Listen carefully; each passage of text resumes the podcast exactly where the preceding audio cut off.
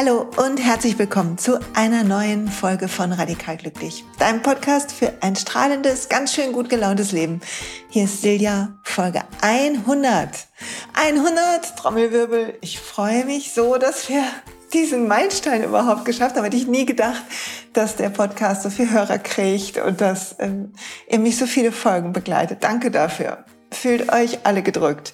Ich habe zu dieser, zu diesem besonderen Anlass, zu dieser doppelten Null einen besonderen Gast heute im Podcast und bin total froh, dass sie mir die Zeit geschenkt hat und dass wir so ein kurzweiliges, schönes Gespräch aufnehmen konnten, was euch hoffentlich genauso Spaß macht und inspiriert und daran erinnert, dass ihr euer Leben selber gestaltet, dass ihr jede Energie, die in euch ist, umdrehen könnt und für euch nutzen könnt.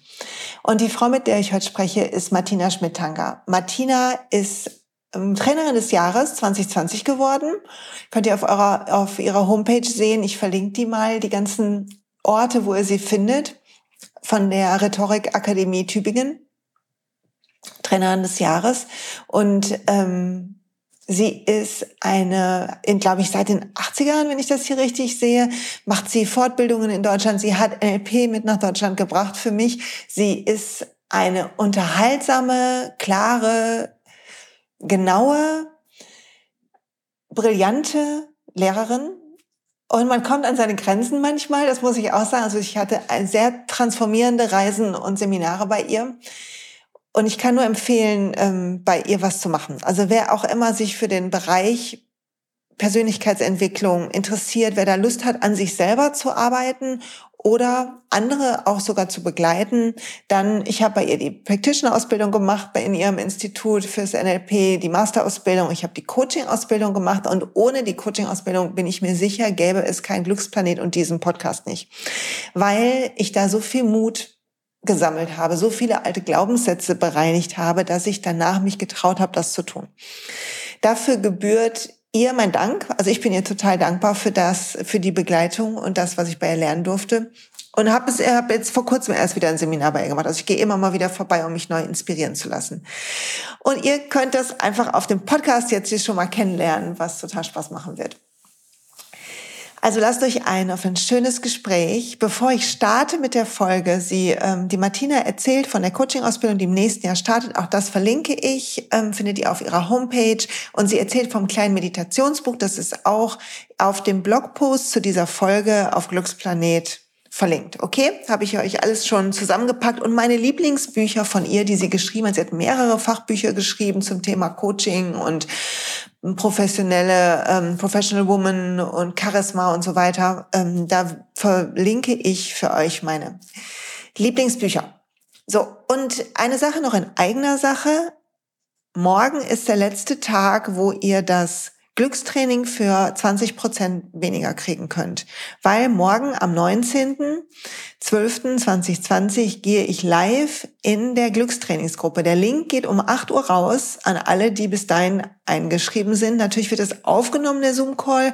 Und dann ähm, könnt ihr den später auch auf euren Kursseite mehrmals noch angucken, wenn er euch gut getan hat. Wir werden meditieren, wir werden ein paar Coaching-Techniken nutzen. Wir werden darüber sprechen, was uns manchmal aus der Gelassenheit rausbringt, weil das Thema ist Gelassenheit, Frieden, Liebe um die Weihnachtstage, also perfekte Einstimmung.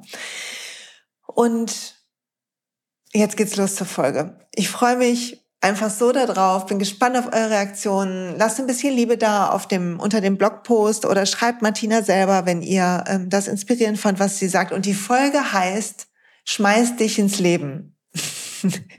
und ich liebe das, weil es ein Zitat und das stimmt. Lass uns alle den Mut finden, uns ins Leben zu schmeißen, uns nicht mehr zurückzuhalten. Und darum geht's unter anderem heute auch. Viel Spaß bei der Folge. Und ich freue mich sehr, dass das heute klappt, Martina, dass du da bist. Ich habe bei dir in der Ausbildung, habe ich schon im Intro erzählt, ganz viel gelernt und vieles, was ich heute mache, hätte ich mich vielleicht nicht getraut. Und ich dachte, wir starten mal mit dem Thema Mut. Wie finden wir eigentlich den Mut, so unseren Weg zu gehen? Und vielleicht magst du da mal was sagen zu, wie das bei dir ist oder was du Leuten rätst. Du coachst ja auch viele Frauen. Gerne, gerne. Ich habe heute den Tag drüber nachgedacht. Also was wäre eigentlich die wichtigste Message äh, jetzt für den Podcast, äh, wenn ich jetzt nur ein Thema besprechen dürfte? Und ich bin jetzt sehr erstaunt, äh, dass du jetzt Mut sagst, weil das wäre genau das gewesen, was ich ausgesucht habe. sind wieder die guten Schwingungen hier. Mm, ja, ich glaube, das ist das Allerwichtigste, äh, weil man kann unglaublich viele Fähigkeiten haben. Wenn ich nicht mutig genug bin, die einzusetzen, passiert gar nichts. Ich kann unheimlich viele tolle Gefühle haben für super Menschen und wenn ich die nicht lebe oder mich nicht traue zu sagen, hör mal, wie wär's denn mit einer Beziehung oder ich möchte gerne ein Kind oder was auch immer, dann wird das nicht passieren. Wenn ich ganz viel Geld habe und ich könnte in, in, in Länder reisen oder tolle Dinge damit tun und ich, ich, ich traue mich nicht in weiß ich nicht, ein Van auszubauen oder in ein Flugzeug zu steigen, dann nützen mir das alles nichts. Also eigentlich ist das die Kernressource, also sich zu trauen, ich sag mal, sich ins Leben zu schmeißen. Und das ist ja nicht nur äh, so der Mut, dass einem was passieren kann. Ich erinnere mich, ich bin dreimal alleine mit meiner kleinen Tochter nach, nach Brasilien äh, geflogen. Da haben alle gesagt, Wahnsinn, und das machst du nicht. Und wie kann man nach Rio mit einem kleinen Kind und ein Riesentheater, als meine Tochter so sieben war. Und ich hatte äh, auch den Mut, das, äh, das zu tun. Ähm, das heißt, es ist nicht nur die, die, die Angst zu verlieren vor irgendwelchen Umständen, sondern äh, vielleicht einfach auch okay zu sagen, ja, wenn es halt nicht klappt, klappt es nicht. Also wenn ich ein Nein kriege, also auch den Mut, ein Nein zu kriegen. Meine Güte, bewirb dich doch einfach. Probier doch diese Ausbildung. Sprich diesen Mann an. Und wenn man Nein kriegt, okay, dann äh, tausend Möglichkeiten laden ein zu neuem Leben, wenn ich da mal was zitieren darf. Und wo eine Tür zugeht, das sind jetzt Binsenweisheiten. Aber ich glaube, so ein bisschen abgehärtet zu sein gegen, mhm, gegen Zurückweisung, dass das nichts mit einem selbst zu tun hat. Und selbst wenn, äh, ist es auch egal. Und ähm, dass, es, dass es überall Menschen gibt, die guten Willens sind und die einen in irgendeiner Form unterstützen. Und jetzt nochmal um auf diese Brasilien-Geschichte zurückzukommen. Die einzige, die mich da unterstützt hat, war die Grundschullehrerin meiner Tochter.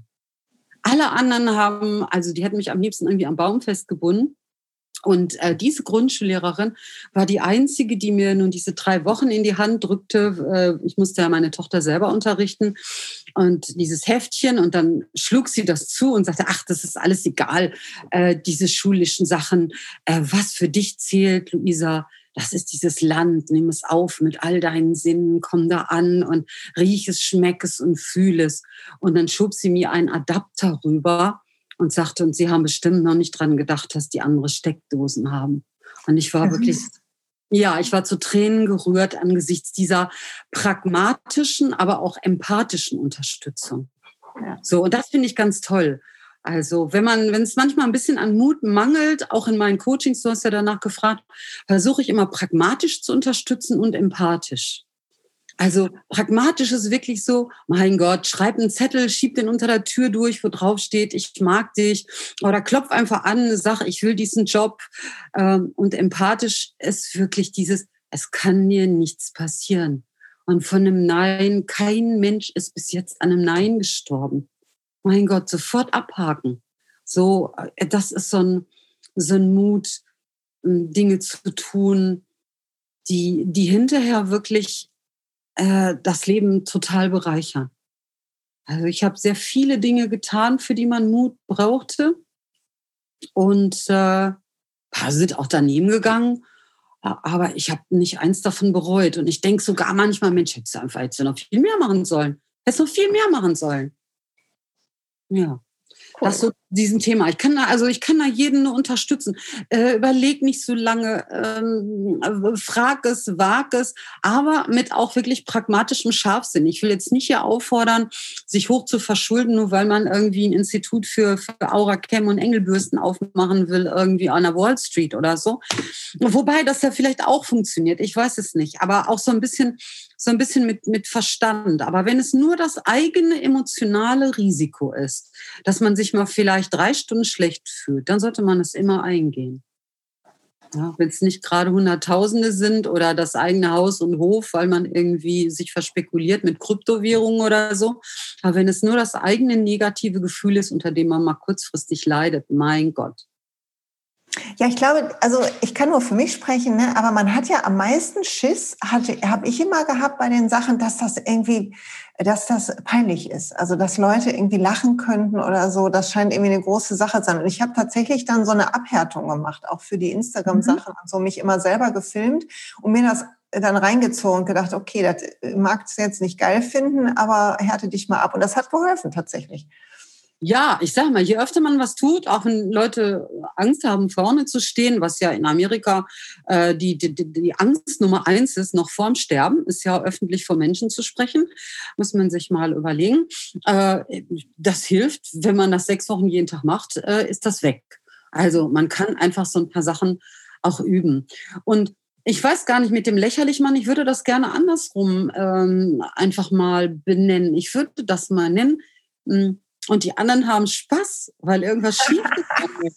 Ja, weil so, weil so, ich sag mal, Schadenfreude ist, ist doch total lustig. Und manchmal, wenn mir was schiefgegangen ist, dann denke ich wenigstens, naja, wenigstens die anderen hatten Spaß. Und ich habe zu ein bisschen Spaß in der Welt beigetragen, selbst wenn ich die Person war, über die man gelacht hat. Aber ja, Gott, hatte ich halt mal fünf Minuten die Clownsnase auf. Und wenn ich mich wirklich missverstanden gefühlt habe, also wenn etwas kam, wo ich das Gefühl habe, nicht ich habe mich lächerlich gemacht, sondern ich fühlte mich beschämt, weil jemand zum Beispiel sowas signalisierte, ah, wie kommen Sie eigentlich dazu, diese Forderung zu stellen? Dann habe ich auch gedacht, was ein Idiot. Also im Business habe ich das so oft erlebt, ja, von Männern auch besonders. Ich dann gedacht habe, ja, okay, ja, dann eben nicht. Aber ich habe das nie auf mich bezogen. Mhm. war das schon immer so oder hast du das irgendwie gelernt, geübt? Gab es ein einschneidendes Erlebnis oder hast du das schon immer so gehabt? Also, ich muss sagen, meine Mutter war sehr, sehr unabhängig. Die sagte immer, ach, was sollen die Leute schon reden? Die kam aus dem Ruhrgebiet und äh, da war mir also relativ auch egal, äh, was Menschen sagten. Ich war aber als Kind tatsächlich oder auch als, als junges Mädchen sehr schüchtern. Ich bin zwar zigmal Klassensprecherin gewesen und Schulsprecherin, habe mich aber nie getraut, die Lehrer anzusprechen. Also ich habe meinen Job eigentlich gar nicht gut gemacht, weil ich mich nicht getraut habe, mit diesen Autoritätspersonen äh, zu reden. Aber ich sag mal, so ein einschneidendes Erlebnis war, ich weiß nicht, ob du dich erinnerst an diese Bierreklame.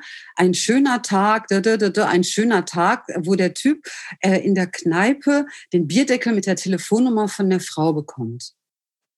Ja. Und das habe ich auch gemacht. Das hat mich mit 20 war ich oder so total inspiriert und ich war in einer Kneipe und da gefiel mir ein Typ. Ich habe meine Telefonnummer auf den Bierdeckel, damals noch Festnetz, draufgeschrieben, bin hingegangen und habe gesagt, ich finde dich sympathisch. Wenn du Lust hast, dich mit mir zu treffen, hier ist, hier ist meine Nummer. Und dann habe ich dem den Bierdeckel dahin geknallt und äh, habe sofort die Kneipe verlassen und fuhr dann nach Hause.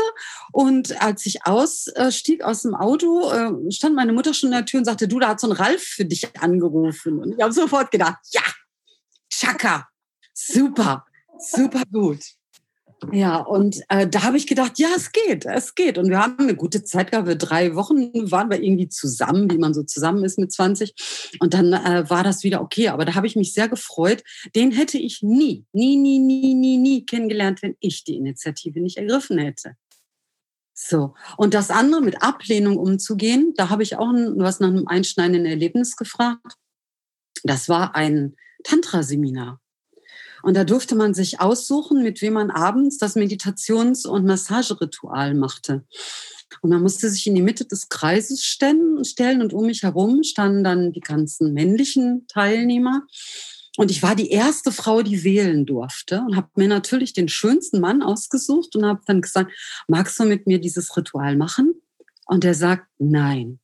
Ui, mhm. äh, 22, 23, 24 und denken, na ja, okay, gut, lass dir nichts anmerken. Und der zweite, würdest du mit mir das Ritual machen? Und er sagt, nein, tut mir leid.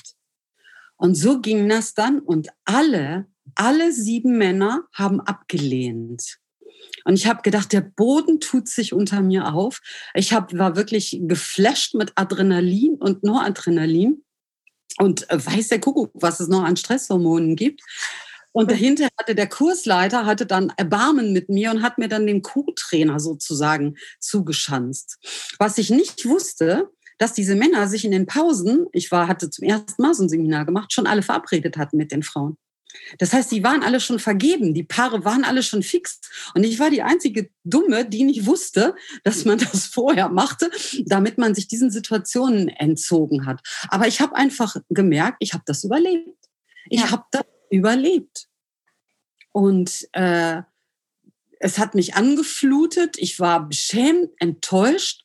Und hinterher habe ich gedacht, ja, mein Gott, also das war, das war jetzt eine Nummer, jetzt passiert dir nie wieder was. Also das ist äh, jetzt gestellt fürs Leben. Ja, und auch irgendwie, das ist ja auch so ein bisschen bezeichnend, dass so eine Ablehnung dann kommt. Und man hm, hat ja, der erste Impuls wäre ja, das auf sich zu beziehen. Und dabei ist es einfach nur eine Sache von Spielregeln oder Ablauf. Das wusste ich aber zu dem Zeitpunkt nicht. Das ist, dämmerte mir dann so, als der vierte dann Nein sagte. Da habe ich gedacht, das geht doch irgendwie nicht mit rechten Dingen zu. Da ist doch irgendwie, was läuft doch da falsch? Da gibt es eine Regel, die du nicht verstanden hast. Da wurde es dann auch ein bisschen besser. Aber die ersten drei, das war wirklich hardcore. Ja, das glaube ich. Das war wirklich hardcore. Oder ich habe mich mal beworben bei einer, bei meiner Unternehmensberatung, bekam eine Ablehnung zurück, dann habe ich da angerufen und dann sagte dieser Personalchef allen Ernstes, äh, das wäre heute nicht mehr möglich, aber damals war das noch so, unsere Kunden arbeiten lieber mit männlichen Beratern. So. Oh. Äh, ja, würde heute nicht mehr gehen, aber damals habe ich mich natürlich tierisch aufgeregt, habe mhm. aber gemerkt, auch das hat gar nichts mit mir zu tun.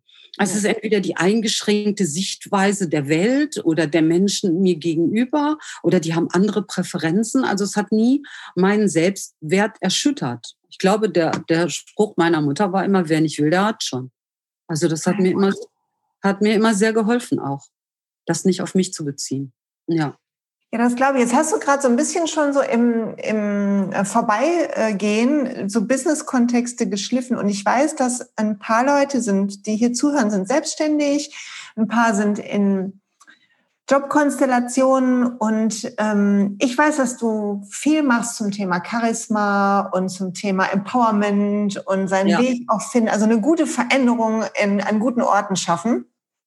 Absolut. Und und ähm, vielleicht magst du da mal ein bisschen teilen, was denn zu lernen ist, damit man in seiner Kraft ist und tatsächlich auch was reißen kann.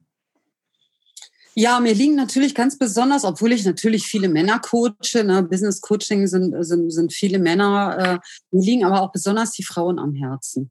Also mir liegt da am Herzen, dass sie kapieren, dass es bestimmte Spielregeln gibt. Frauen halten sich ja immer so für moralisch überlegen und wollen das alles äh, mit warmherzigen Meetings machen und äh, irgendwie, das kriegen wir alles schon hin und wir sind doch alle und, äh, und das stimmt einfach nicht. Ich habe sehr viel in männlichen Kontexten gearbeitet und es ist immer, immer, immer wichtig, sich einen Status zu, zu erarbeiten. Im Coaching heißt es immer Rapport für Intervention, im Business-Erfolg heißt es immer Status vor Inhalt.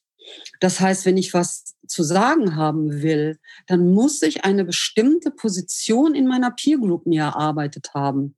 Das heißt, ich kann noch so schlau, ich kann noch so gut sein. Wenn mir niemand zuhört in einem Meeting, wenn ich vom Status her äh, rangiere als die letzte Praktikantin, mh, hm, da kann ich äh, Nobelpreisverdächtige Ideen von mir geben, die werden nicht ankommen. Es sei denn, habe ich irgendwie einen Förderer oder sonst was. Aber es ist immer wieder sinnvoller darauf zu achten, sich Status zu erarbeiten. Und der Status bedeutet nicht schöner zu sein als die anderen Frauen oder klüger, sondern das heißt, sich in dieser, in dieser Männerkonstellation eine Position zu erobern und am besten auch mit, mit Frauen ähm, an der Seite, dass man sich ein bisschen gegenseitig unterstützt. Also die Vorschläge der anderen abnickt oder nonverbalen Support ähm, vermittelt. Also man sollte versuchen, mit den Männern und mit den Frauen auch zu koalieren, die einen, die einen unterstützen. Aber bitte, bitte, bitte, immer Status vor Inhalt. Ich kenne viele Frauen, die ich coache, die zum Beispiel beim Türschild auf ihren Doktortitel verzichten. Warum? Es gibt viele, die emotional argumentieren, selbst in naturwissenschaftlichen Branchen, die dann so sagen, ja, das, der Vorschlag fühlt sich eigentlich einfach nicht gut an. Da denke ich, das ist nicht die Sprache, die da gesprochen wird. So. Also da einfach mal so ein, so ein paar Spielregeln sich, mh, hm, sich drauf zu schaufeln. Oder sie lassen sich Positionen am Tisch im Meetingraum zuweisen, der eigentlich der Springerplatz für die Praktikantin ist, nämlich Rücken zur Tür ähm, vorne, wo man irgendwie nochmal eben den Kaffee holt oder nochmal eben die Kopien macht. Also auch darauf zu achten dass man äh, bestimmte einen bestimmten Raum einnimmt dass man den richtigen Platz im Meetingraum hat, dass man nicht mit dem, mit dem Jutebeutel äh, äh, im Office erscheint, sondern sich eine anständige Handtasche kauft. Also diesen Rat, äh, den haben meine Business Coachings immer besonders gerne, weil das immer die Erlaubnis gibt, sich eine neue Handtasche zu kaufen. Also so eine mit Boden, die man so richtig mal donnernd auf den Tisch äh, stellen kann oder neben sich, die dann nicht umkippt und dann kugeln irgendwelche Müsli-Riegel raus. So, das sind einfach, das sind einfach uncoole Situationen, die da passieren. So. Oder sich dieses dauernde sich unterbrechen lassen. Das ist auch was. Äh, Frauen unterbrechen Männer fast nie. Männer werden, äh, Männer unterbrechen Frauen äh, jeden dritten Satz. Muss man mal drauf achten. Selbst im privaten Kontext ist das so. Das ist nicht böse gemeint. Das geht auch gar nicht gegen die Männer, aber das sind die Spielregeln. Ich muss mir meinen Raum schaffen. Oh, und ich muss mir meine Position dass ich wahrgenommen werde in dieser Peer Group, das muss ich mir erarbeiten. Und das ist eigentlich der Platz. Das ist das Gleiche wie beim Selbstständigsein.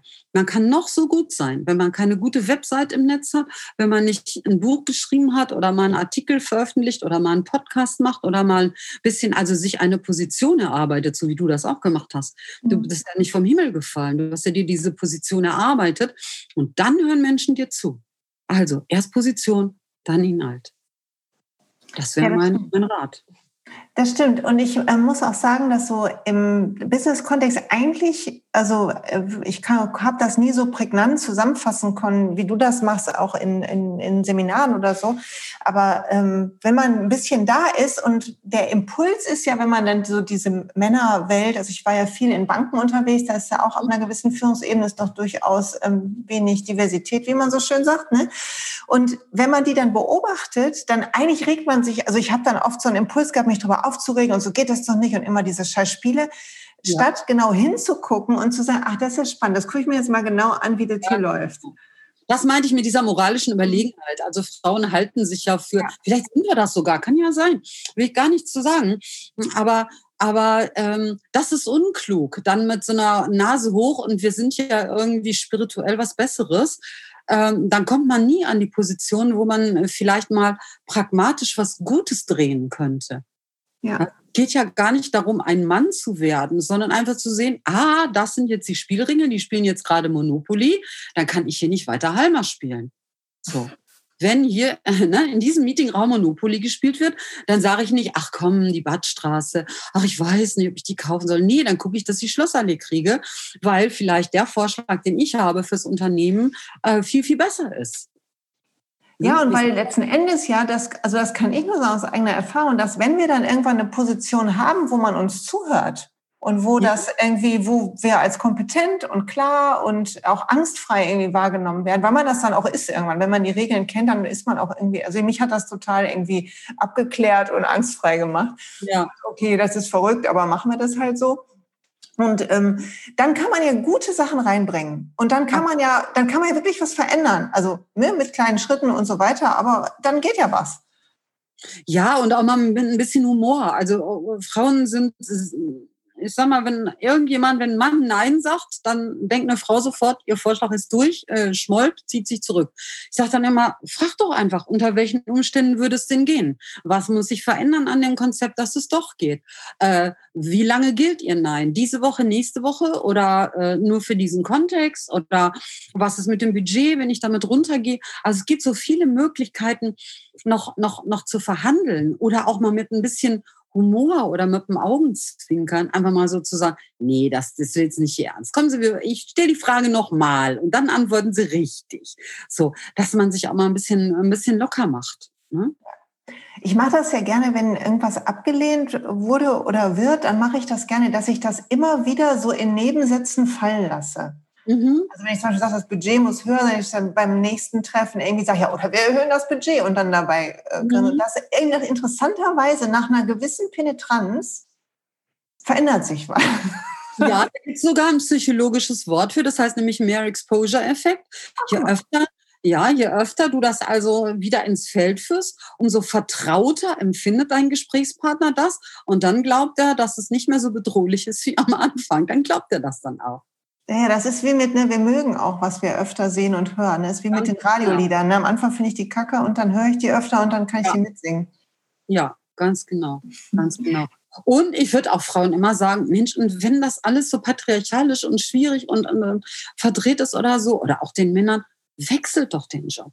Seid ja. doch mal ein bisschen mutig, ja, und versucht doch mal woanders hinzugehen. Ja, oder sprecht das mal an. Also viele sind, viele sind auch gefangen in Strukturen. Ja. Ja. Da sind wir wieder bei dem Thema Mut. Oder legt euch nicht so viele Ketten äh, an. Was meinst du mit Ketten? ja, weiß ich nicht, dass ich dann unbedingt in jungen Jahren schon das Einfamilienhaus äh, da bauen muss, wo ich meine erste Stelle habe. Das halte ich für unklug. So, also da würde ich vielleicht noch ein bisschen mit warten, ähm, bis ich irgendwie das Gefühl habe, ach ja, ich bin angekommen oder so.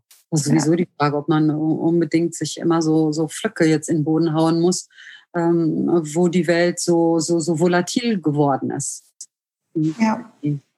Berufsanfänger jetzt. Sag mal, du bist ja irgendwann auch, dann ich weiß, du warst auch angestellt und du bist ja dann irgendwann auch in die Selbstständigkeit gesprungen.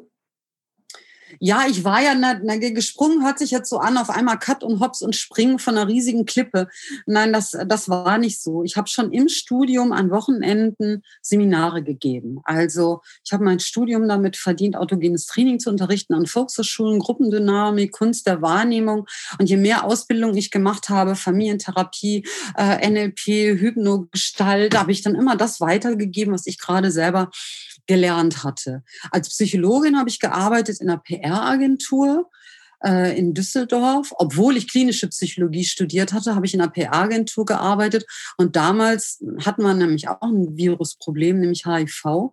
Und da ging es um die personale Kommunikation, sprich, wie kann man Städten helfen, äh, in dem Fall zu kommunizieren, äh, ich habe viele Vorträge gehalten für Ärzte, für den Oberstadtdirektor. Ich war aber auch in der Disco, da habe in der Fußgängerzone gestanden. Das war ein sehr vielfältiges Arbeitsfeld. Habe an den Wochenenden aber weiter Seminare gegeben. Äh, dann habe ich bei Lufthansa gearbeitet, Führungskräfte, Trainerin. Das heißt, war verantwortlich für das Curriculum und für den Einkauf der Trainer, für die, für die Führungskräfte erst in Köln und dann im Schulungszentrum in Seeheim. Und auch da habe ich parallel ein, zwei Seminare im Monat gegeben, so dass ich wusste, dass das gelingen könnte, diese Selbstständigkeit. Und ich habe mich dann selbstständig gemacht, weil äh, mein Arbeitsplatz halt verlegt wurde und ich in Köln bei meinem Mann bleiben wollte. Und dann habe ich gesagt, ja, komm, dann die Pendelei, das macht keinen Sinn. Und da gibt es dann eine ganz nette Geschichte. Dann habe ich ein NLP-Institut aufgebaut für eine Düsseldorfer Unternehmensberatung und wollte dann Geschäftsführerin werden. Und dann haben die mir einen solchen Vertrag angeboten, dass ich so ärgerlich war. Ich sollte nämlich nur bezahlt werden, wenn am Jahresende Gewinn übrig blieb. Also nicht nach Umsatz, sondern nach Gewinn. Und da die zu zweit waren, hätten die natürlich äh, im November nochmal alles raushauen können, was jetzt an, an Geld reingekommen war. Und ich hätte dann das ganze Jahr umsonst gearbeitet. Da war ich so verärgert drüber, dass ich gedacht habe, so, das schaffe ich jetzt auch alleine. Also es, ich habe mit Trotz gearbeitet. Ja, das ist ja eigentlich eine der tollsten Energien überhaupt, weil die sind, ist nämlich so, ne, wann hat man die ersten Trotzanfälle? Zwei, drei, vier. Das heißt, so eine ganz alte Kinderenergie, wo man sich zum ersten Mal richtig alleine spürt und sagt, ich kann das alleine, ich will das, ich brauche das, ich mache das jetzt. Ob das vor der Supermarktkasse das Überraschungsei ist oder ich halt in dieser Energie, nee, glaubt ja nicht, dass ich euch brauche. Ich kann das jetzt alleine. Und mit der Energie hm, habe ich das dann selber gemacht. Und witzigerweise kamen die beiden dann hinterher, als ich nochmal gesagt habe, ich habe mich über das Vertragsangebot total geärgert, haben die gesagt, ja, warum hast du denn nicht verhandelt? Also da war es wieder dieses Frauending. Ich habe das tatsächlich für bare Münze genommen damals. Und die waren ganz erstaunt, dass ich nicht verhandelt habe. Ich hätte einfach den Vertrag auf den Tisch knallen sollen und sagen, aber habt ihr sie noch alle? Schreibt mal da bitte mindestens sechsstellig rein, ja? Das hätten die wahrscheinlich sogar gemacht ja, aber so bin ich dann zu meinem eigenen Laden äh, gekommen. Ich habe es auch keinen Moment bereut, muss ich sagen. Nee, genau. Du machst jetzt schon, also du äh, bildest ja aus in NLP und machst aber auch Themenseminare, arbeitest aber auch mit Trainern, die bei dir ähm, treu sind. Also ich weiß, dass ähm, da eine, auch viele Trainer immer wieder ähm, mit dir zusammenarbeiten. Ne? Ja, ich habe halt, ich habe so ein paar feste Trainer, ein Kollege, mit dem ich mir die Ausbildung teile. Die anderen machen halt die Themenseminare. Wir decken eben vor allem die Zertifikatsausbildung im NLP ab. Da ich ja nun eine der ersten in Deutschland bin, die das gemacht hat, habe ich natürlich unendlich viel Erfahrung in diesem Business NLP. Und da ich aus der klinischen Psychologie komme, ist das Thema Coaching natürlich auch weit vorne. Ja, und mein drittes Thema, wo ich auch Keynote-Speakings zu mache, ist halt ähm, Charisma und Frauen vor allen Dingen. Lass darüber sprechen. Wie kommen wir denn in unsere Strahlkraft? Ich brauchst nicht den ganzen Vortrag halten, aber vielleicht hast du so ein paar, zwei, drei schöne Tipps. Ja, ich sag mal, die ganz pragmatischen, kauft dir mal einen anständigen Lippenstift. Also, wenn man Lippenstift... Das nehme ich nie. Ich nehme nie einen Lippenstift, weil das klebt ja. Lippen. Ja, der klebt so. Mein Gott, es gibt 528 Lippenstifte. Man muss ja auch nicht den ganzen Tag knutschen. Die kleben ja auch nur, wenn man sich küsst oder so. Einfach nur mal, na, es ist ja nur ein Symbol. Das ist, das ist das Symbol wie die hochhackigen Schuhe. Das ist wie der Lippenstift, sich einfach zu trauen, sichtbar zu werden. Das sind Symbole zum Sichtbarwerden. Trau dich, dass du sichtbar bist. Nimm dir Zeit, lauf langsamer, wenn du irgendwo reinkommst. Husch da nicht rein wie so ein Mäuschen, was sich irgendwie hinsetzt, sondern streck die Arme aus, wie weiß ich nicht, früher im Ballettunterricht und sag, ich bin schön, ich bin da und die Welt gehört mir. Also das ist so dieser Mut zum Sichtbarsein, dieses ein bisschen Bühne. Das ist auch ein Spiel, da kann man auch mal ein bisschen Spaß dran haben. Und das ist ja eigentlich auch ein, ein, ein, ein, ein, ein menschliches Narrativ vom hässlichen Entlein zum schönen Schwan, so diese Verwandlung Pretty Woman von der Bordsteinschwalbe zur Society Lady. Also dieses Thema zieht sich so durch. Also, dass ich, ich sag mal, auch viele sagen, ja, das ist nicht natürlich. Doch, das ist auch natürlich. Ich bin schön, ich bin klug, ich kann mich zeigen. Und wenn ich eine gute Ausstrahlung habe, dann, dann wird die Welt das wunderbar finden wenn ich mir ein bisschen mehr Raum nehme. Wenn ich liebend und strahlend bin, ist das eine wunderbare Sache, sich auszubreiten. Und viele Frauen sind ja auch klug und sagen nichts. So, also dieses trau dich, trau dich sichtbar zu sein. Dann ähm, modellier einfach. Schau, was machen Leute, die du gut findest. Kopier das einfach. Viele sagen, ach nee, kann ich doch nicht. Und ach, die Handtasche finde ich toll, aber die kaufe ich mir jetzt nicht. Die hat der andere ja auch schon. Oder ja, da, das Buch lese ich jetzt nicht. Weil, also einfach zu sagen, wo machen Leute oder wo machen Frauen was richtig gut? Und das mache ich nach. Das gucke ich mir ab. Dann sehe ich, ah, super, toll. Ich habe mir auch nochmal deine Webseite angeguckt ähm, vorhin. Und dann habe ich, äh, da hast, du hast so ein Sportdress an, wo du vor so einer Wand stehst mit so Flügeln. Das ist so ganz bunt. Weißt du, welches ich mhm. meine? Und da habe ich gedacht, ja, sowas. Also nicht immer diese schwarze Sport-Dingsbums, äh, sondern Silja steht da vor der Wand, ist bunt und hat die Flügel im Rücken. Äh, so, solche, äh, sowas. Also zeig dich, trau dich, sag mal was. So, und das Einfachste, um sich sichtbar zu machen, wer wirklich, wirklich, wirklich schüchtern ist, ist anderen Komplimente zu machen. Also dieses Random Acts of Kindness, rumzugehen und Menschen zu sagen, hey, das fand ich total super, was du da gemacht hast. Oder an der Supermarktkasse, vielen Dank für Ihren Einsatz. Äh, oder irgendjemandem, der einen Parkplatz überlässt. Ja, ich weiß, ich, Sie waren zuerst da, aber vielen Dank, dass ich durfte. Also bestätigend und positiv in den Kontakt gehen.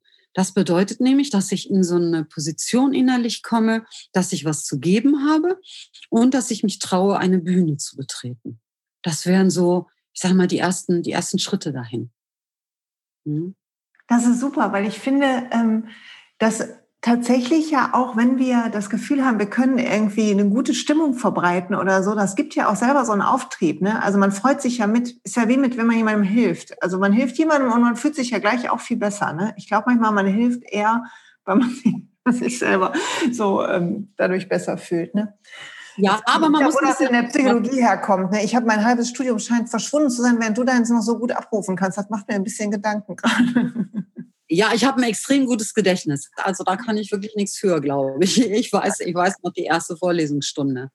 So, aber ähm, ich wollte noch mal bitte davor warnen, vor diesen diese Random Acts of Kindness bedeutet nicht äh, jetzt äh, vor Weihnachten acht Stunden in der Küche für alle zu kochen, äh, sondern es, es, es geht darum, tatsächlich so eine fokussierte Aufmerksamkeit zu verschenken. Etwas zu bemerken, was gut läuft oder was positiv ist oder ähm, Strahlen in die, in, in die Welt zu bringen. Äh, das heißt nicht, sich kaputt zu machen und die ganze Bude vorher noch zu putzen. Das ist nicht gemein. Ne? Nee, ich glaube auch, dass du, ich habe ähm, so ein Buch gelesen, ich muss mal kurz springen. Ich habe ein Buch gelesen und lese das gerade noch. Vielleicht kennst du das auch, Der Weg der Kaiserin. Kennst du das? Absolut super.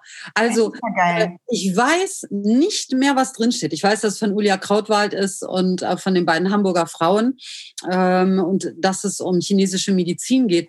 Aber ich weiß noch, ich glaube, es ist 20 Jahre her, dass ich es gelesen habe, wie ich mich gefühlt habe. Es ist eine permanente hypnotische Suggestion Suggestion, in den Zustand, Kaiserin zu sein. Also bin ich ganz bei dir. Tolles Buch. Und die Kaiserin würde nie acht Stunden kochen. Nein, nein. Also sie kocht, wenn sie daran Freude hat. Das, das finde ich übrigens auch diese, diese Diktion in dem Buch mit nicht macht das so und so, sondern immer nur und die Kaiserin achtet auf XY und man weiß genau, man ist selber gemeint. Diese indirekte Ansprache, das haben die wirklich wunderbar gemacht in dem Buch. Ja, ich bin noch mittendrin. Mir ist es empfohlen worden ähm, von einem anderen Podcast-Gast neulich, ähm, so einer TCMlerin und da bin ich ganz verliebt in das Buch. Das kann ich euch nochmal empfehlen, wer das auch gehört hat, die Folge mit ähm, ja, Angela. 20 Jahre alt ist aber wunderbar und äh, das ist äh, macht einen guten Spirit. Genau, ich finde, das ist auch fein dann zu entscheiden. Also wenn man jetzt merkt, okay, ich, manchmal bin ich unsicher, das hilft mir dann so zu gucken, was tut mir eigentlich gut und was macht mich, was bringt mich in einen guten Zustand. Und solche Bücher zum Beispiel bringen mich in einen total guten Zustand. Mhm. Es gibt mhm. einfach so ein paar Sachen, die kann man lesen oder angucken und man fühlt sich besser. Sag mal, hast du denn ähm, so persönliche Rituale oder tägliche Dinge, die du tust, damit dein Zustand gut bleibt und du in deiner Kraft bist? Und magst du darüber mal ein bisschen teilen? Ja. Aber nicht. Doch, nein, ich habe jetzt gerade überlegt, da müsste ich eigentlich mal kurz so meinen, meinen Tagesablauf schildern. Wenn ich aufwache, ähm, habe ich auf meinem Handy eine App, womit ich zwei Steckdosen schalten kann.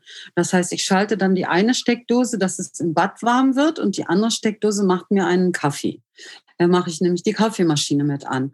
So, und dann bleibe ich noch einen Augenblick im Bett und dann gehe ich kurz in das, in das warme Bad, was ich schon äh, toll finde, was ich für mich mit dieser App vorgeheizt habe und gehe runter, koche mir einen Kaffee und gehe wieder ins Bett.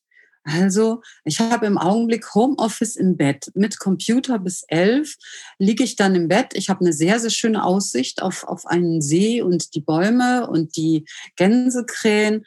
Also ich wechsle quasi zwischen Arbeit und immer wieder diesem Rausschauen. Es ist warm im Bett. Ich habe den Hund dabei und die Tasse Kaffee. Also da geht's mir schon mal ganz großartig, muss ich sagen. Dann versuche ich so archaische Dinge zu tun, die mich in, in Kontakt mit der Welt bringen. Heißt, selbst jetzt, wo eigentlich der Garten Pause hat, mache ich ein bisschen was im Garten. Nicht viel, aber ich schneide ein paar Pflanzen zurück. Ich nehme die Hände in die Erde und äh, pflanze. Heute habe ich Christrosen gekauft, die habe ich eingepflanzt äh, sowas. Also, dass ich in Kontakt komme mit dem, mit dem Materiellen, nicht nur äh, innerhalb meiner Wohnung.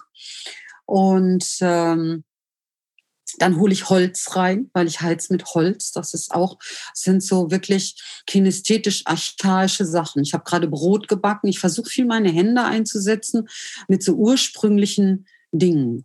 Ich habe auch keinen Wäschetrockner, sondern ich hänge Wäsche auf und trockne sie und nehme sie dann runter. Und also ich versuche ein bisschen so ein, ein, ein bodenständiges Leben zu spüren und zu fühlen. Und wenn ich dann, ich habe ja einen Hund und das ist auch eins natürlich meiner Rituale, mit ihr rausgehe, dann versuche ich in der Natur das Belebte, Begeisterte und Lebendige zu spüren. Also ich finde ein paar Bäume ganz toll. Ich, ich, ich rieche das sehr intensiv. Ich habe jetzt in der letzten, na, am Dienstag habe ich selber ein kleines, eine kleine Zoom-Konferenz gemacht mit meinen Teilnehmern und wir haben versucht, so das Engelhafte zu spüren, was jetzt äh, so um uns herum sein könnte. Also durch den Wald zu gehen und woran würde ich eigentlich merken, ähm, dass Engel um mich herum sind. Und ich versuche so die belebte göttliche Natur zu spüren. Und mich darin aufgehoben zu fühlen. Und das ist eine gute Sache. Selbst wenn es neblig ist oder kalt, ist das immer, immer ein, ein Ritual. Wobei ich das nicht immer mache. Ich, das ist jetzt sozusagen für meine, meine Seele. Das sind dann so Seelenspaziergänge. Und das andere sind Podcasts zu hören, während ich spazieren gehe. Und zwar immer keine Krimis, kein Quatsch, immer irgendwas Anspruchsvolles, was mich anregt. Zum Beispiel Magie des Konflikts von Sprenger. Äh, Finde ich großartig, das Buch. Kann ich auch empfehlen. Wunderbar. Habe ich schon dreimal gehört, weil es immer wieder was Interessantes ist. Oder der Podcast von Audible, äh, Sag niemals Nietzsche über Philosophie. Da werden immer zwei Altersbegriffe zusammengetan. Das ist also wunderbar. Was erzählt, ja. Mhm. Ja, auch das ist, auch das ist gut. Also das, ähm, ja, und dann kaue ich so eine ganze Weile auf so einem, so einem Gedanken rum und bin da sehr fokussiert. Machst du so äh, Sachen wie Meditation? Ich, ja, abends das letzte Abschlussritual ist dann nochmal 20 Minuten auf die Matte, bevor ich ins Bett gehe, um alle Spannungen sozusagen rauszudehnen und dann in mein Bett zu gehen, was ich mir vorheize. Ich lebe hier ein bisschen von der Temperatur reduziert, muss ich sagen. Also ich habe hier morgens 16, 17 Grad. Das heißt, dass die habe ich auch abends im Schlafzimmer und äh, da wärme ich mir dann mein Bett. Da hast du auch eine Steckdose für. Da habe ich auch eine Steckdose. aber den ganzen Strom dann nachts raus, damit ich nicht in diesem äh, Elektrodings äh, liege, sondern ich mache nur das Bett warm und dann äh, kuschel, kuschel ich mich da in das Bett.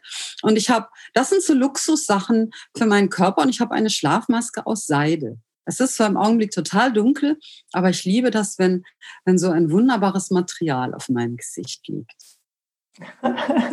Sehr schön. Und dann abends ein bisschen auf der Matte so den Tag rausdehnen, hast du gesagt?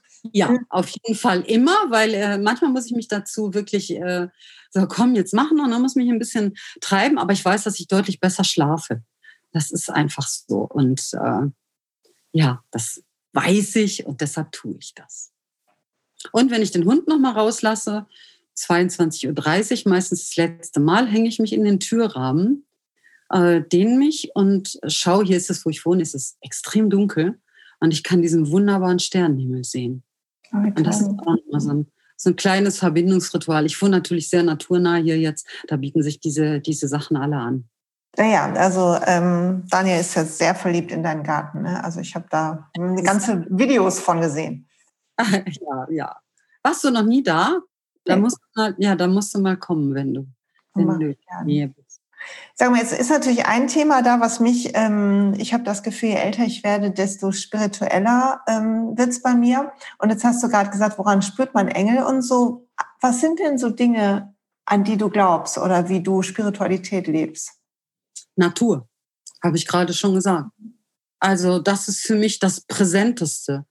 Äh, das Geheimnis der Natur, die immer wieder, die, ich habe, man muss dazu sagen, ich habe auch mal Biologie studiert. Also ich bin da sehr, sehr nah dran. Und wenn ich nicht Psychologin geworden wäre, dann wäre ich Pflanzenphysiologin geworden, weil es mich immer unglaublich fasziniert hat, wie so ein Baum aus dem Boden so ein bisschen Wasser hochzieht bis in die höchsten Blätter und dann mit Sonne da Zucker draus macht. Also habe ich gedacht, wer hat sich das ausgedacht? Das ist ja der absolute Knaller.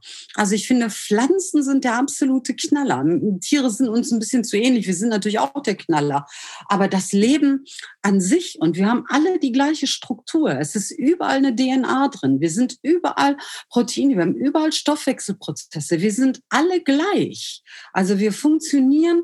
Mein Apfelbaum da draußen hat in den Zellen so ähnliche Sachen wie ich. Also das finde ich großartig großartig. Insofern fühle ich mich da auch zu Hause und, und, und verbunden äh, in diesem geschaffenen oder gewordenen, äh, ich weiß es nicht, also mich als Teil dieses äh, geschaffenen, gewordenen und lebendigen zu begreifen. Das ist meine Spiritualität. Also ich habe niemand, ich habe kein Heiligenbildchen was ich, äh, kein Meister, nichts. Ich glaube, ich war in den, meinen frühen Zwanzigern, da war natürlich Backwaren ziemlich in und äh, transzendentale Meditation und ich habe da auch nichts ausgelassen. aber ich habe jetzt mir so ein, globales Aufgehobensein in dem Lebendigen für mich gefunden. Ja. Und wenn du, wenn du über ähm, da so das Engelhafte fühlen, dann meinst du den, den Zauber, den wir da so fühlen? Da bin ich bin da neugierig. Nein, ich meine dann so den Spirit von allem. Ah, okay. Also, also das sind jetzt keine, keine, keine Putten, die um mich rumfliegen, sondern ich sag mal, das Engelhafte ist das Wohlmeinende in der Welt.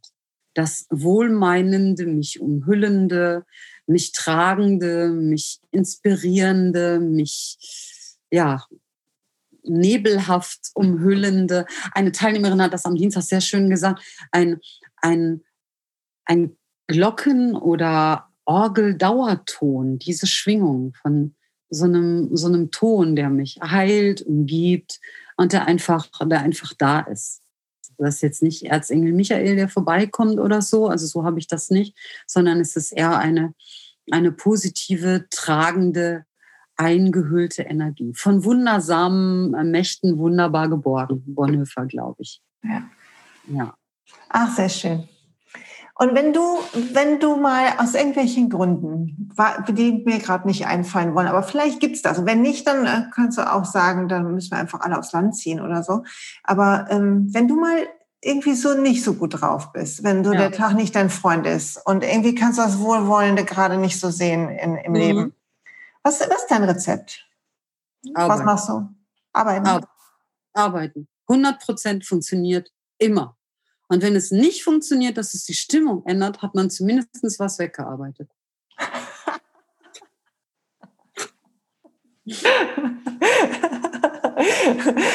Nein, ich dachte, jetzt kommt wieder irgendwas, weiß ich, Dusche dreimal kalt und heiß. Aber Nein, aber gesagt, und pragmatisch. Und das ist eigentlich wirklich, wenn der Tag sowieso im Eimer ist, ja, wenn man schon merkt, ach du große Güte, da hilft auch gar nichts mehr. Da ist, äh, ne, kannst du noch nicht mal dich trinken oder so. Es ist keine Kerze anmachen, es ist einfach alles in meinem Arbeiten. Erstens fokussiert es dich auf was anderes was immer ein guter, guter Step ist, dass, dass auch emotional was anderes passiert. Und wie gesagt, wenn es nicht funktioniert, dann, dann gehe ich abends ins Bett und sage, morgen ist ein neuer Tag. Aber ich habe was geschafft. Es ist irgendwas äh, aufgeräumt, es ist die Webseite erneuert, es ist die Gartenbank gestrichen oder sonst irgendwas. Sehr schön. Okay, gut. Ich werde mir das mal vornehmen, weil ich dazu neige, ehrlich gesagt, wenn es mir nicht so gut geht, ein bisschen so mich ähm, selber bemitleiden zu wollen. Und dann passt dieser ähm, Arbeitsethos nicht ganz dazu, weil ich dann meine, ich müsste mir besonders was Gutes tun. Gar nichts. Hm? Also dieses, dieses sich bemitleiden. Ich weiß, ja gut, Entschuldigung. Überhaupt nichts. Aber man könnte dann natürlich so ein bisschen Selfcare machen. Also was auch extrem meine Stimmung ändert, was jetzt gerade leider gar nicht geht. Ich fahre dann irgendwo hin, wo es warmes Wasser gibt, also in irgendeine Therme. Und ich sagte, da ist zu 100 Prozent hinterher deine Emotionalität eine andere. Zu 100 Prozent. Das liebe ich auch, ja, das stimmt. Ja, manche Sachen gehen im Moment nicht, aber man muss sich anders. Wir haben eben im Vorfeld drüber geredet, da muss ich jetzt auch nochmal, weil das einfach auch so inspirierend ist. Du hast ähm, die Corona-Lockdown-Zeit gut für dich genutzt. Du hast ja, alles Mögliche gemacht. Alles möglichen Quatsch gemacht, muss ich sagen. Ja, ich habe gedacht, wenn man schon mal so Zeit geschenkt bekommt, ich konnte ja jetzt nicht viel, ähm, viel machen, aber ich, ich habe eine Waldbadenausbildung gemacht, allerdings auch online. Das ist natürlich nur der halbe Spaß. Also das war schon ein bisschen strange. Da, die Übung musste ich dann alle alleine hier im Wald äh, nachvollziehen. Hm, dann habe ich, was habe ich denn noch gemacht? Äh, das mit den Händen, was ich vorhin erzählt habe. Ich habe Spinnen gelernt, vom Schaf zum Schal. Also Wolle holen, Wolle waschen, Wolle spinnen. Wer weiß, wofür man das nochmal gebrauchen kann. Also das war sehr, sehr schön. Und dann habe ich, ja, das war auch sehr, sehr lustig. Ich habe gedacht, hm, ich bin ja sehr leistungsorientiert und auch so eine richtige Leistungstochter. Und ich habe gedacht, ich könnte im Lockdown ja mal das Thema Schönheit in mein Leben noch stärker einladen. Und dann ist mir eingefallen, ich könnte eigentlich mal eine Kosmetikausbildung machen. Das ist die verrückteste Idee. und dann habe ich tatsächlich, Gott sei Dank, habe ich dann eine gefunden, das ist ja mit Prüfung und so, wo man sich das alles ähm, äh, online erstmal reinziehen konnte, sozusagen die ganze Theorie. Da habe ich dann also von, von äh, Jahresanfang quasi drei Monate diese Theorie gelernt. Und im Juni, als es dann einigermaßen Lockdown äh, lose war, äh, waren wir dann tatsächlich in der Ausbildung zu dritt, zwei junge Frauen natürlich, noch Anfang ihrer Berufstätigkeit und ich. Und das war äh, die ganze Praxiswoche. Ich würde sagen, es war die beste Woche in diesem Jahr. Wir haben den ganzen Tag nur Massage hier, Hyaluronpack da, äh, falsche Wimpern, Massagen, Füße, Fingernägel. Also äh, ja, wir haben uns acht Stunden betüdelt. Äh, das war fantastisch. Ja, und ich habe da jetzt mittlerweile richtig Spaß dran, muss ich sagen. Jetzt auch im Lockdown, auch zurückgezogen, probiere ich jeden Morgen äh, neuen Lidschatten aus. Okay ja, ich äh, bin jetzt auch geschminkt und äh, schaue, wie das aussieht und äh, beschäftige mich mit so einem sehr, sehr down-to-earth-Thema wie Schönheit und Kosmetik. Es gibt ja viele verschiedene Formen von Schönheit und das ist auch eine davon. Die kommt manchmal bei so leistungsorientierten Frauen ein bisschen zu kurz. Die sagen immer, nee, schminken tue ich mich nicht, hohe Schuhe will ich nicht, schöne Handtasche brauche ich nicht. Ja, wo ich dann immer denke, Mensch, ihr habt doch schon einen schönen Geist, der ist gut trainiert, er hat vielleicht sogar einen schönen Körper, weil er irgendwie, ne, fein im Bodybuilding-Studio, eine schöne Seele, ein schönes Herz, du bist liebend, aber siehst aus wie ein Schlumpf. Also, warum dann nicht auch ein bisschen Schönheit im Außen? So, manchmal den Eindruck, Schönheit ist nicht erlaubt, wenn man spirituell ist. Ich finde das überhaupt nicht. Nee, das finde ich ja auch gar nicht. Ne? Also ich war, bin ja sehr beeindruckt. Es gibt eine so eine Yoga-Lehrerin aus dem Kundalini-Yoga, Gurmuk heißt die. Die ist über 70 schon, musst du mal googeln. Und die, ähm, wenn die, habe ich mal gesehen in so einem Seminar, die tragen so Turbane ja und tragen immer weiße Sachen. Und die kommt immer rein wie eine Königin. Also die hat das Kaiserinnen-Ding auf jeden Fall drauf.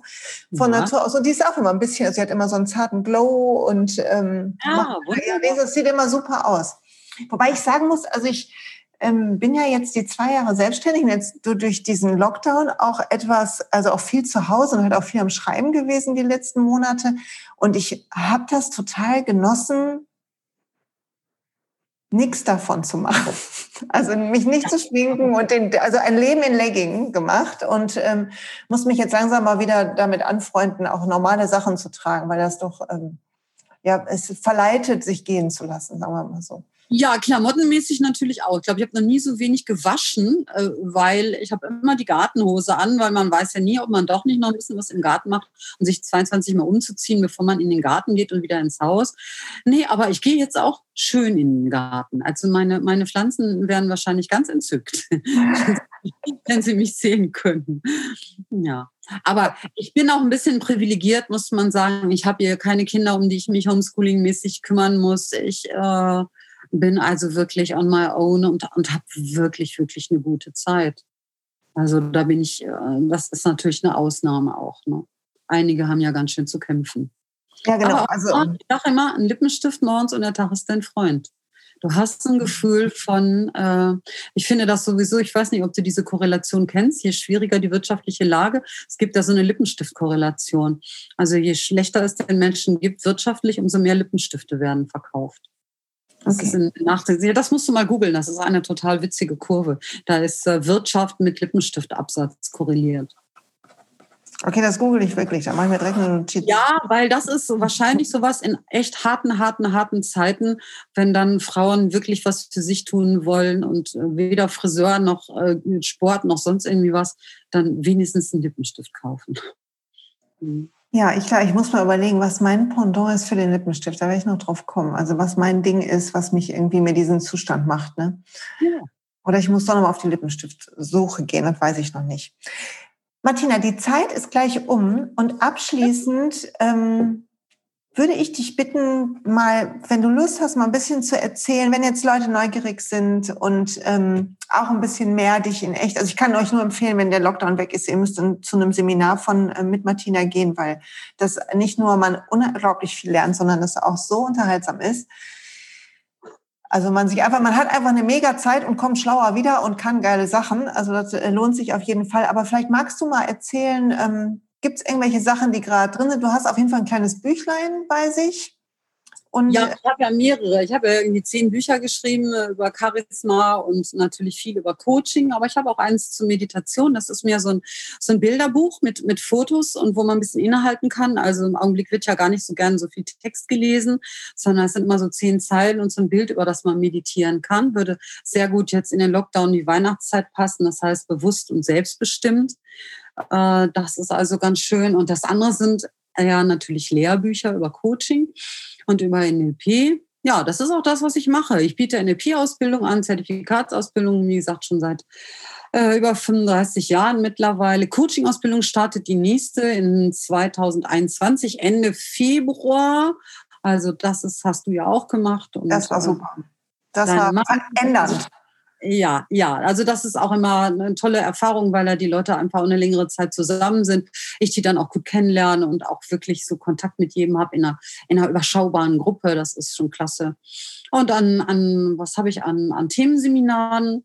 Das Charisma äh, ist im, im, im April, läuft das und natürlich, wo du jetzt letztlich drin warst, ist nonverbale Kommunikation, Körper lesen, Menschen lesen, also nicht nur hören, sondern auch sehen, was sagt der Körper ja, kann ich auch nur empfehlen. Also ich finde es bei mir auch gut. Ich würde zu mir gehen, weil ich das auch ganz unterhaltsam finde, jetzt ohne, ohne mich. Ja, wirklich. Ich kenne echt tausend äh, langweilige äh, Leute, aber ich glaube, das ich, bin ich nicht.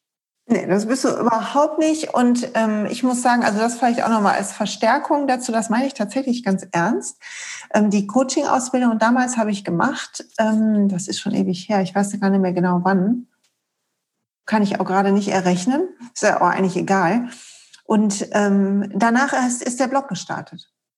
Ach, wie schön. Also ich weiß, dass wir als also eines der Themen hatten, meine Sehnsucht wieder zu schreiben und dass dann in dieser, in dieser Ausbildung ich dann mich an die verschiedenen Glaubenssätze mit dir ähm, und damals den Co-Trainer rangesetzt habe und das bearbeitet habe ähm, und ich dann irgendwann diese Zuversicht hatte, das wird alles und ganz viel von dem, was ich heute mache, ähm, habe ich von dir gelernt. Also muss ich einfach mal sagen. Also alle Leute, die sagen, ich möchte gerne bei dir lernen, dann sage ich mal, nee, ihr müsst zur Martina gehen, weil ich mache gar keine Coaching-Ausbildung. Aber ich kann vielleicht noch, vielleicht noch ein, eine kurze Mail, die mich jetzt vorgestern erreicht hat, auch eine Teilnehmerin, äh, ich weiß gar nicht, ob die bei dir war oder danach ist es aber auch schon mindestens zehn Jahre her, äh, die arbeitete für eine Pharmafirma und wir haben auch miteinander gearbeitet vorne und sie hatte dann gesagt, dass ihr größter und tiefster Herzenswunsch eigentlich sei, Ärztin zu werden.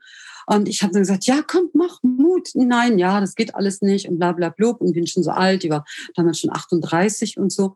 Ja, und sie schrieb mir jetzt, dass sie niedergelassene Gynäkologin ist. Wie geil ist das? Mit richtig ja, Gänsehaut. Am Bodensee. Und sie wollte sich nochmal ganz, ganz herzlich bedanken für diese Arbeit, die ihr Leben verändert hatte. Und es wäre eine harte Zeit gewesen mit dem Medizinstudium, wenn man schon so alt wäre. Aber jetzt wäre sie Gynäkologin. Und ich habe gedacht, großartig, super. Das ist nicht toll. Ja, ich habe mich total gefreut. Das ist irre. So Leute, ihr seht, also man braucht den Mut und man braucht die richtigen Leute, die einem helfen, genug Mut zu sammeln manchmal. Also wer da jetzt ja, neugierig ist. Ja, weil manchmal muss man auch wirklich, wir wollen jetzt nicht so einen Stress machen, Silja. Manchmal braucht man auch Mut zu sagen, ich mache gar nichts. Ich bewege mich heute von diesem Sofa nicht weg. Ich bleibe in diesem Lockdown hier sitzen bei mir zu Hause, esse Christstollen, trinke Kakao und alle sollen mich mal. Auch das ist Mut. Mut ist nicht nur immer äh, Action, Action, Action, sondern Mut ist auch einfach zu sagen, nee, es ist alles gut. Ich bin okay, so wie ich bin. Und ich sitze hier auf dem Sofa und trinke Schokolade und auch das ist super. Das ist das perfekte Schlusswort. Alle mit ja. Christstollen bitte und ähm, Kakao aufs Sofa und vielleicht die Folge nochmal hören. Oder ihr dürft auch einen anderen Podcast hören. Martina, ich danke dir sehr, dass du dabei warst. Ich werde ja, dein, ja. das kleine Büchlein, ähm, was du gerade geschildert hast, werde ich verlinken und im Blogpost ähm, verlinke ich noch ein bisschen mehr und ich verlinke auch die Seite von Martina, wer da jetzt neugierig ist und mal gucken will, sich schon einen Platz sichern will, der kann einfach draufklicken. Und im Zweifel bei Fragen oder bei Feedback uns beide anschreiben. Wir freuen uns immer über eine Rückmeldung. Ja, vielen, vielen Dank, Silja, für, für das schöne Gespräch hier jetzt an diesem kuscheligen Abend und allen, die uns jetzt zugehört haben. Wirklich gute Weihnachten, gute Gefühle, eine gute Zeit, Entspannung, Seelenheil und schöne Geschenke. Danke. Genau so. Das kann ich nur bestätigen. Tschüss und wenn ihr jemand kennt, dem dieser Podcast gut tun könnte, dann leitet die Folge gerne weiter, macht Rezensionen auf iTunes, gibt Sterne ab. Ich freue mich über alles und bin gespannt, was ihr sagt. Bis bald. Tschüss. Tschüss.